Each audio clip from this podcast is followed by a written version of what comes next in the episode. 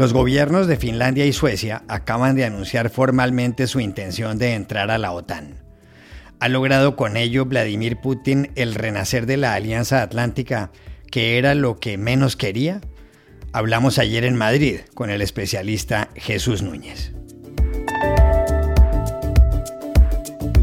En Venezuela, el gobierno de Nicolás Maduro abrió desde ayer la posibilidad de que inversionistas privados compren porcentajes de empresas públicas. ¿Qué significa un viraje de esas características? Para saberlo, llamamos al conocido economista José Guerra. Peyton Gendron, el joven de 18 años que mató a varios afroamericanos el sábado en un supermercado en el estado de Nueva York, defiende la teoría del gran reemplazo que induce a la discriminación racial. ¿En qué consiste exactamente? Dori Toribio nos dio las claves. Hola, bienvenidos a El Washington Post. Soy Juan Carlos Iragorri, desde Madrid. Soy Dori Toribio, desde Washington, D.C. Soy Jorge Espinosa, desde Bogotá. Es martes 17 de mayo y esto es todo lo que usted debería saber hoy.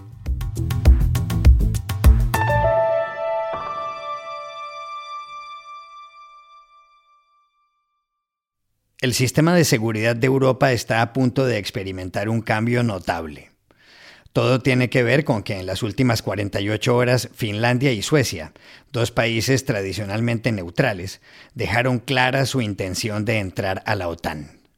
El domingo, en Helsinki, el anuncio estuvo a cargo del presidente de Finlandia, Sauli Niinisto, y la primera ministra, Sanna Marin. Ayer fue el gobierno sueco el que dejó claras en Estocolmo sus intenciones con respecto a la organización del Tratado del Atlántico Norte. Un día antes, el domingo, la primera ministra de Suecia, Magdalena Andersson, dijo que su partido, el socialdemócrata, había concluido que el país debe ingresar a la OTAN y añadió que quizá este es el momento de replantearse la política de no alinearse militarmente, que ha funcionado por 200 años. Today, the Social Democratic Party has concluded that Sweden should join NATO. Our 200 year long standing policy of military non alignment has served Sweden well. But the issue at hand is whether military non alignment will keep serving as well.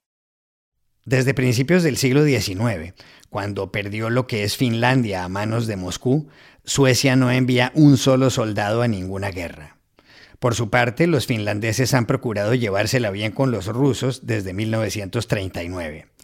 Tienen una frontera común de 1.340 kilómetros. Sin embargo, la invasión rusa a Ucrania, un país vecino, ha hecho cambiar a Finlandia y Suecia. Pero no solo eso, también parecen haber conseguido que la OTAN renazca, como dicen importantes diarios del mundo. ¿Es válida esa teoría? Hablamos ayer en Madrid con Jesús Núñez, director del Instituto de Estudios sobre Conflictos y Acción Humanitaria. Creo que en términos generales así podemos entenderlo. Basta con recordar que hace apenas un año la OTAN eh, era calificada por el presidente francés Emmanuel Macron como un organismo en muerte cerebral. Por otro lado, el antiguo presidente de Estados Unidos, Donald Trump, le hacía eh, apenas ocultación de su desprecio con respecto a los países aliados europeos en la Alianza Atlántica. Y por último, hay que recordar todavía cómo la OTAN sale muy mal parada de Afganistán, abandonando ese territorio sin haber conseguido en ningún caso estabilizarlo. Y sin embargo, ahora Basta con pensar en lo que han hecho Finlandia y Suecia, dos países neutrales y no alineados durante décadas, que están llamando a las puertas de la alianza porque entienden que de ese modo su seguridad queda mejor garantizada. Luego, desde ese punto de vista, la OTAN se convierte nuevamente en un actor central en el escenario internacional, revitalizada, cuando parecía que estaba en un declive ya claramente irreversible.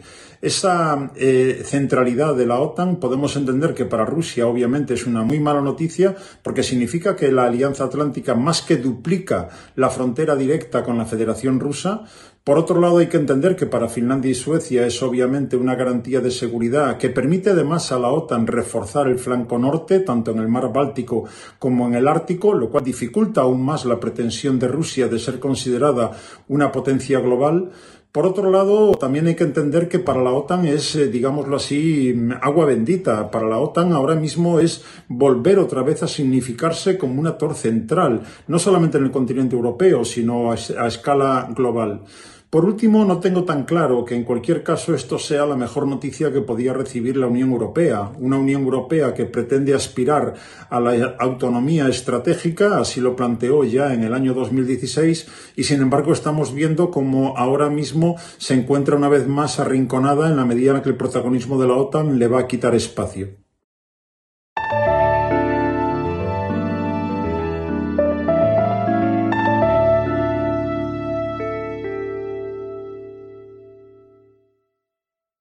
En la economía venezolana ha habido importantes novedades en las últimas horas. Una se refiere a dos potentes empresas del sector de las telecomunicaciones, CanTV y Movilnet, cuyo capital es público. La novedad es que a partir de ayer es posible que inversionistas privados adquieran un porcentaje de las acciones de esas y de otras compañías. Ya el jueves pasado, el presidente Nicolás Maduro habló del asunto vamos a concretar lo que fue el anuncio que hice hace unos meses atrás, que vamos a sacar entre 5% a 10% de las acciones de varias empresas públicas para la inversión nacional, fundamentalmente o internacional. Y usted se podrá convertir en inversionista de CanTV, de Movilnet, de la petroquímica, de todas las empresas mixtas del petróleo, de las empresas de gas. Necesitamos capital para el desarrollo de todas las empresas públicas. Muchas de estas empresas forman parte de las más de 4.500 que fueron expropiadas en tiempos de Hugo Chávez, fallecido en 2013. Desde entonces y hasta 2021, la actividad económica del país se redujo un 65%. ¿Qué lectura darle al hecho de que inversionistas privados puedan comprar acciones de compañías públicas? Llamamos ayer al prestigioso economista José Guerra, profesor de la Universidad Central de Venezuela. Bueno, esta, la lectura que se le puede hacer a esta reprivatización de los activos ahora en manos del Estado, porque recordemos que esas compañías fueron antes eh, privadas y Chávez las estatizó, es prácticamente los funerales del socialismo del siglo XXI en Venezuela, eh, cuyo modelo económico consistió a partir del año 2005 en la ampliación sin precedentes del rol del Estado en la economía, eh, el Estado expropiando y el Estado confiscando un conjunto de empresas y sectores económicos completos que pasaron a manos del Estado venezolano. Y esas empresas prácticamente todas están quebradas.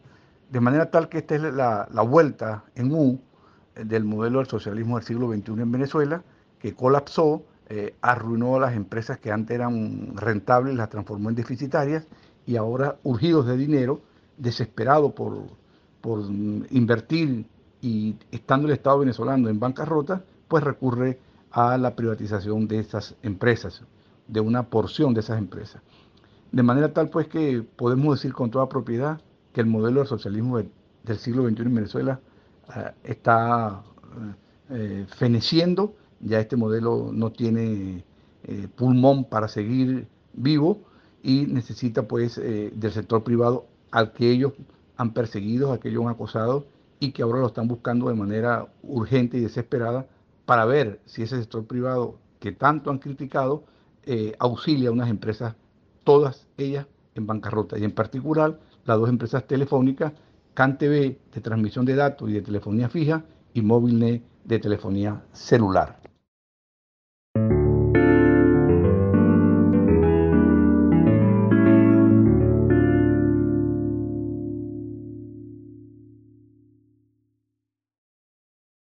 El sábado por la tarde se produjo en Estados Unidos una matanza más. En este caso tuvo lugar en el estacionamiento y en el interior de un Tops Friendly Market en Buffalo, la segunda ciudad más poblada del estado de Nueva York. El drama se vivió cuando un joven de 18 años, Peyton Gendron, que había conducido 370 kilómetros desde Conklin, donde vivía, abrió fuego en el exterior del supermercado y mató a cuatro personas. Luego entró y acabó con la vida de nueve más. La mayoría eran afroamericanos. Al final la policía pudo arrestar a Gendron. En el suelo había cuerpos inertes y gente que gritaba o que lloraba. Un testigo grabó ese instante.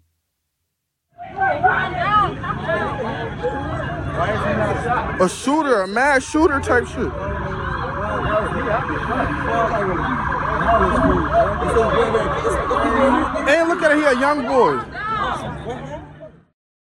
El presidente Joe Biden habló.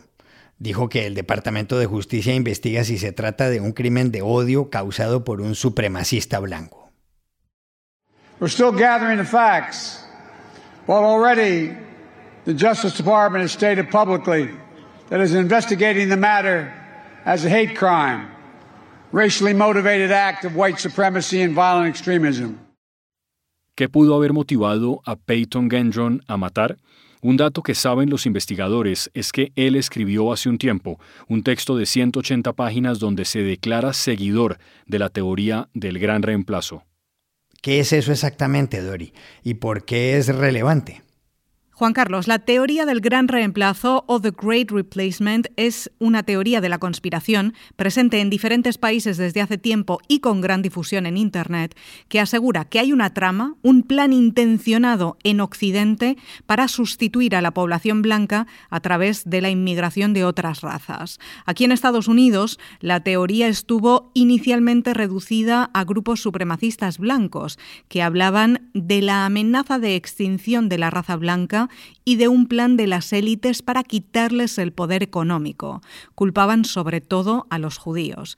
Pero en los últimos años, la teoría ha circulado ampliamente en un contexto político y electoral, hablando de reemplazar a los votantes blancos, y han hecho referencia a ella con frecuencia figuras mediáticas conservadoras como Tucker Carlson de Fox News. En septiembre de 2021 dijo que el presidente Biden fomenta la inmigración para cambiar la mezcla racial del país y para reducir el poder político de la gente cuyos ancestros vivieron aquí y aumentar dramáticamente la proporción de estadounidenses recién llegados del tercer mundo.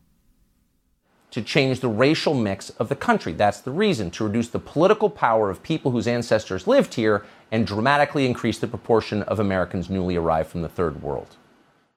Carlson, que presenta uno de los programas con más audiencia de la televisión por cable, dijo después que él no hablaba del gran reemplazo, sino del derecho al voto. Pero según una proyección del Center for American Progress, el Centro para el Progreso estadounidense, en 2036 el 59% del electorado será blanco. La teoría del gran reemplazo se ha vinculado a otros episodios violentos, como la masacre de Noruega en 2011, cuando el extremista Anders Breivik asesinó a 77 personas tras firmar un documento condenando la invasión de los musulmanes, decía. O a los atentados en Christchurch, Nueva Zelanda, en 2019, cuando el supremacista Brenton Tarrant mató a 51 personas en dos mezquitas. Su manifiesto se tituló El Gran Reemplazo. Además, se vincula a la marcha violenta de la ultraderecha en Charlottesville, Virginia, en agosto de 2017.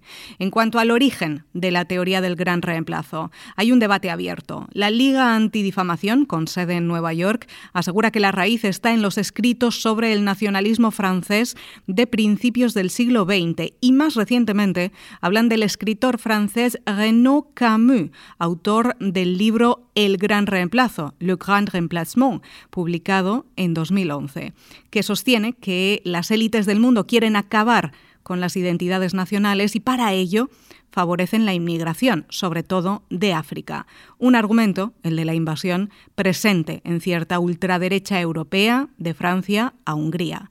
Este diario The Washington Post también menciona como referente un escrito publicado en 1947 por el senador demócrata Theodore Gilmore Bilbo, que hablaba de la destrucción de la civilización blanca y apuntaba sobre todo a los afroamericanos. Dori, ¿ha habido muchas reacciones tras esta masacre? Sí, aquí las condenas se suceden. La presidenta del Congreso, la demócrata Nancy Pelosi, dijo que el tiroteo fue un acto de terrorismo y exigió más medidas por un mayor control de armas. Y la congresista republicana Liz Cheney pidió al liderazgo de su partido que rechace y se distancie de los supremacistas y de las teorías de la conspiración racial. El secretario de Transporte Pete Buttigieg dijo el domingo que este es un buen momento para que todos los políticos y figuras mediáticas del país, de derecha, izquierda y centro, se unan para condenar inequívocamente el nacionalismo blanco y la llamada teoría del reemplazo, antes de que algo así vuelva a suceder. This would be a good day for every politician in this country, left, right, and center, every media figure in this country, left, right, and center, to come out and unequivocally condemn white nationalism, so called replacement theory, and any other hateful ideology that could have contributed to something like this before it happens again. Y desde Buffalo, la fiscal general de Nueva York, Leticia James, dijo que el camino de los afroamericanos hacia la justicia ha sido un sufrimiento largo y tortuoso y que todo el peso de la ley caerá sobre los responsables del ataque, que fue un acto de terrorismo doméstico y de odio. The struggle for justice of African Americans has been a long, long, tortured struggle. The full uni- weight of the United States of America will be prosecuted against this individual because these were acts of domestic terrorism and acts of hate. Y termino con una cifra. Según una encuesta publicada por The Associated Press en diciembre, casi la mitad de los republicanos están de acuerdo con la idea de que hay un intento deliberado de reemplazarles por inmigrantes aunque en diferentes grados. Algunos creen que esto ocurre debido a los cambios demográficos o a las bajas tasas de natalidad y ven esto traducido en el mapa electoral. Otros creen en la teoría del gran reemplazo. Y tres de cada diez estadounidenses dice estar perdiendo influencia económica, política y cultural debido a la creciente inmigración.